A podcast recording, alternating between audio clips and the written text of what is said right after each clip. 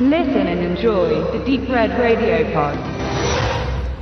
Als wir einst ein Interview mit Sam Furstenberg hatten via Skype von Dresden in, in die Staaten nach Kalifornien, da kündigte er gleich, also das war sein erstes Thema, noch bevor die erste richtige Frage kam, ähm, dass er gerade eben auch ein Landsmann von uns ein Buch mit und über ihn produziert, der Marco Siedelmann, und er schwärmte von Düsseldorf und, und diesem Marco. Und ähm, in der Tat haben wir dann äh, im Nachgang habe ich auch äh, da den Kontakt gesucht und habe ihn auch über Facebook gefunden, einen losen Kontakt. Wir haben uns kurz ausgetauscht und ich wusste damals noch nicht, was das für eine für eine Sache sein wird, was da auf uns zukommt. Und jetzt ist dieses Buch hier. Äh, das hat Stefan eigentlich so ein bisschen eingefädelt äh, der das äh, quasi bei, bei Marco so für mich als, als Ansichtsexemplar bestellt hat. Und als die Dame dann, die das Paket angenommen hatte, weil ich nicht zu Hause war, mir dann überreichte, dachte ich mir, ja, habe ich Schuhe bestellt oder irgendwie, könnte mich nicht erinnern.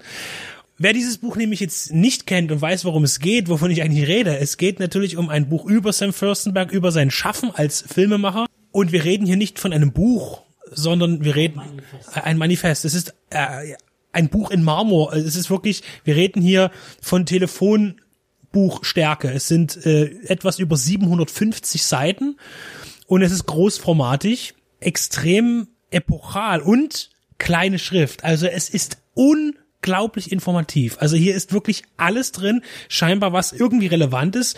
Und es werden hier auch Filme angesprochen, äh, natürlich auch, wie Dreharbeiten abgelaufen sind. Und das Ganze kommt jetzt nicht irgendwie so äh, aus dem, was man sich vielleicht vorstellt. Es ist unglaublich viel Interviewwissen hier drin. Es wurden sehr viele Interviews geführt mit allen möglichen äh, Beteiligten an den Filmen mit Schauspielern, mit Menschen, die hinter der Kamera stehen, in der Postproduktion ähm, wurde hier geredet. Und äh, Markus Siedelmann hat auch sehr viel mit Sam Fürstenberg selbst gesprochen. Also Sam Fürstenberg war selbst an dem Buch mit beteiligt bei der Herstellung. Also das heißt, äh, das bedeutet eben auch, dass hier die Bilder, es gibt sehr viel Bildmaterial, es sind sehr viele Fotografien aus dem privaten Fundos von Sam Fürstenberg mit dabei. Und das sind sehr interessante äh, Schnappschüsse dabei. Und man huldigt dem ganzen Werk des, des 80er, spät 80er äh, und frühen bis mittleren 90er Jahre B-Films, der ja tatsächlich, und das muss ich daher sagen, weil ich tatsächlich sehr viele Sam Furstenberg-Filme gesehen habe und auch zu Hause habe, dass er schon ein sehr dominanter Regisseur in dem Bereich ist. Das heißt, man kommt an ihm einfach nicht vorbei. Sei es noch die qualitativ hochwertigeren Sachen aus den 80ern, die er für Canon gemacht hat, sei es also mit Michael Dudikoff American Ninja zum Beispiel oder die die die Ninja Fortsetzungen nach Menachem Golans äh, ersten Ninja mit Franco Nero ähm, und man geht dann eben auch über in die New Image Phase, das heißt mit Cyborg Cop und vor allen Dingen eben auch diese ganzen Filme mit David Bradley. Ähm, David Bradley ist ja immer so ein Thema. David Bradley, der, der einzige Mann auf dieser Welt, der mit einer Bauchgurttasche auch nicht besser aussieht als mit ohne. Also, ähm, und wer wirklich krasse in Anführungszeichen Kampfmoves auf den, aufs Parkett legt und dabei eine Bauchgurttasche trägt. Das ist einfach unglaublich. Das hat niemand geschafft, außer er, glaube ich. Und David Bradley ist so ein bisschen der verschollene Sohn irgendwie, weil auch Sam Fürstenberg vor, ich weiß gar nicht, war das jetzt vor zwei oder drei Jahren, wo wir das Interview geführt haben, sagte auch äh, immer, wieder rufen da Leute bei ihm an oder, oder schreiben ihn an, die irgendwelches dokumentarisches Zeug machen wollen und fragen, wo ist David Bradley? Und keiner weiß es so richtig. Jetzt haben wir gerade festgestellt, dass Leo mit ihm befreundet ist auf Facebook, falls ich zweifle daran, dass das der wahre David Bradley ist. Ich bezweifle es. Wenn nicht, lade ich den gern mal nach Dresden ein und dann, und dann gucken wir einen Film von ihm. Ähm, und besprechen den dann. Ähm, dann mache ich mein eigenes Buch mit David Bradley. Also, Markus Siedelmann ist äh, viel Dank zuzusprechen. Das ist wirklich ein, ein, ein Wahnsinnswerk äh, hier, man kann es ja nicht, es ist nichts, was man am Stück liest. Es ist tatsächlich so, dass ich mir bestimmte Filme angesehen habe und dann gesagt habe, zu dem Thema ist es ganz praktisch, jetzt blätter ich nach, was gibt es dazu zu wissen? Und dann kriegt man tatsächlich auch sehr viel. Wir haben hier wirklich auch äh, Fotos von Sets gerade hier. Also das ist wirklich äh, auch wie, wie Action-Szenen fotografiert worden. Da ist hier ganz viel äh, Visuelles mit dabei. Ich finde es gerade schön. Ich habe gerade ein Bild entdeckt. Da sieht man, das ist diese berühmte Szene aus, diese berühmte Szene aus dem berühmten Film Cybercop 2, wo wo äh, ein Drogenlabor hochgenommen wird und nackte Frauen, wie das so ist, den Stoff abpacken. Und ich sehe gerade, dass hier die ganzen Frauen die Brüste wegretuschiert wurden. Also das Buch scheint sogar eine FSK 12 Freigabe vielleicht zu haben. Ich weiß es nicht. Also es hat gar keine Freigabe. Denn eines muss man sagen, viele Filme von David Bradley waren lange Zeit nicht ungekürzt in Deutschland zu bekommen. Cybercop 2 ist, glaube ich, immer noch ähm, auf dem Index oder indiziert oder beschlagnahmt, was auch immer. Ähm, das gibt trotzdem gibt's den auf DVD, wenn man sich Mühe gibt, kriegt man den auch. Ähm, und seine Filme sind natürlich immer von einer gewissen Gewaltdarstellung geprägt, die aber schon ich weiß nicht mal, ob das unbedingt ernst gemeint war damals, aber heute auf jeden Fall sehr, sehr, sehr, sehr comichaft daherkommt. Also, wenn man tatsächlich Cybercop 2 neu bewerten würde, der würde eine 16 kriegen, denke ich, ungekürzt, weil man kann es ja nicht ernst nehmen, wenn irgendwo in einem Fabrikgelände Schaufensterpuppen gesprengt werden. Äh, und das sollten dann eben, naja, nicht Menschen, aber zumindest Cyborgs sein, die ja auch noch ein gewisses Leben in sich haben. Sam Fürstenberg hat mich eigentlich schon sehr zeitig in meinem filmischen, ja, ja, äh, Entdeckens begleitet. Und deshalb bin ich ihm auch äh, sehr verbunden. Deswegen habe ich mich auch gefreut, damals äh, mit ihm in Kontakt treten zu können. Und er hat sich als sehr sympathischer Mensch herausgestellt. Im Übrigen, zumindest da am, in dem Moment. Und ich glaube, er ist ein sehr lebenslustiger, in die Jahre gekommener Mann. Das stimmt allerdings. Also wir hatten, ihr hattet ja ein Vorgespräch noch gehabt, bevor das Interview dann richtig gestartet ist. Und ähm, man hatte wirklich den Eindruck gewonnen, dass der ein grundzufriedener Mensch ist. Also der kann auf seine Karriere zurückgucken, ohne mit so einem Bedauern oder äh, mit so einer Verbittertheit. Wir haben ja auch schon andere Regisseure mal getroffen oder Filmemacher, die eher so am, ich will nicht gerade sagen, ähm, liegen geblieben sind, im wahrsten Sinne des Wortes. Und ähm, der macht halt einen sehr soliden. Weil er den richtigen Punkt zum Aussteigen gefunden hat, weil er gesagt hat, die Filme, die ich seither gemacht habe, kann ich nicht mehr machen. Die Art von, von Low-Budget-Film oder Medium-Budget-Film früher noch, die gibt es nicht mehr. Wenn ich jetzt, früher habe ich für eine Million Dollar so, so und so einen Film gedreht, das war qualitativ in Ordnung. Wenn ich heute eine Million habe, kann ich nur ein Zehntel von dem tatsächlich darstellen, was ich eigentlich zeigen möchte.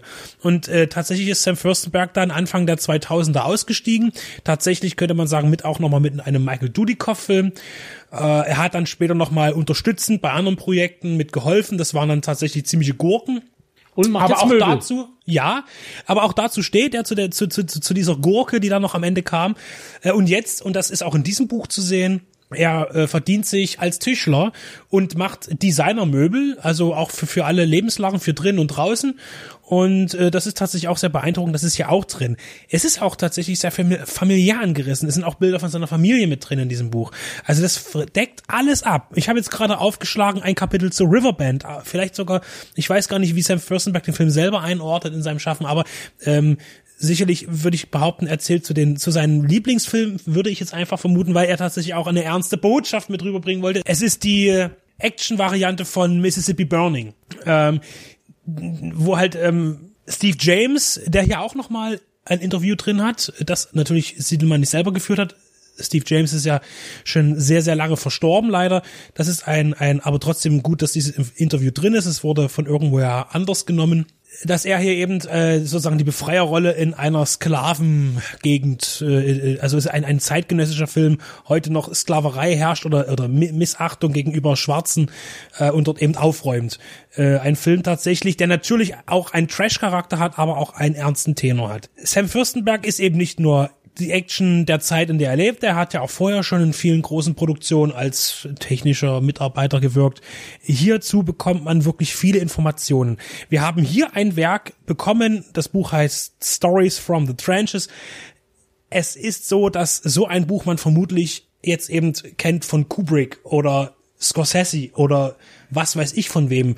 Ähm, aber von einem Regisseur wie Sam Fürstenberg, der ja nun wirklich im allgemeinen Gedächtnis äh, der Filmwissenschaft kein sehr hohes Ranking besitzt, weil er eben Schmuddelfilme gemacht hat, also Schmuddelfilme sind von billige Actionfilme und Horrorfilme teilweise, äh, so ein Buch zu bekommen, das habe ich noch nicht erlebt und das hat er aber verdient, denn dieses ganze ringsherum äh, um, um Sam Fürstenbergs Produktionen ist tatsächlich interessant und erlebenswert und auch diese Art von Filme machen hat natürlich in der Filmwissenschaft Bedeutung.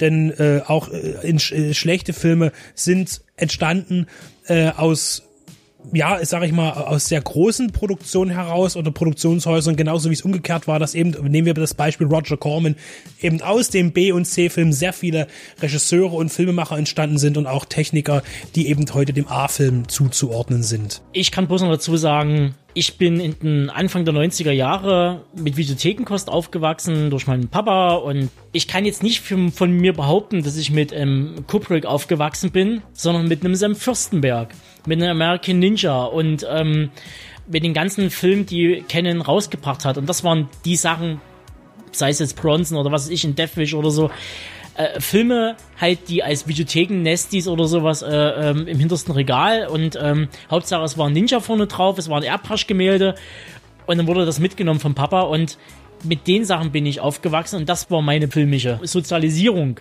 und nee, irgendwelche, keine Ahnung, ein, ein Truffaut oder äh, Jacques Tati oder sowas. Ich habe großen Respekt vor dem Buch und sage nur, dass zum Beispiel auch das Cover äh, wie du gerade sagtest, es ist ja, der Umschlag des Buches sieht genauso aus, als würde man einen Action-Ninja-Film aus den 80ern in der Hand halten. Also hier hat man auch für das Design gesorgt, dass das äh, passt. Das Buch ist erschienen bei Edition Moustache in englischer Sprache, weil es ja den internationalen Markt bedient. Ich möchte dieses Buch jedem ans Herzen legen, der sowieso vielleicht ein Herz für den B-Film hat, gerade aus dieser Zeit, dem Sam Fürstenberg auch was sagt. Und allgemein ist es auch ein Buch, das finde ich in eine, in eine filmwissenschaftliche Bibliothek gehört, weil es wirklich auch viel Zeitgeschichte drin hat. Und es sieht einfach toll aus, weil es groß ist.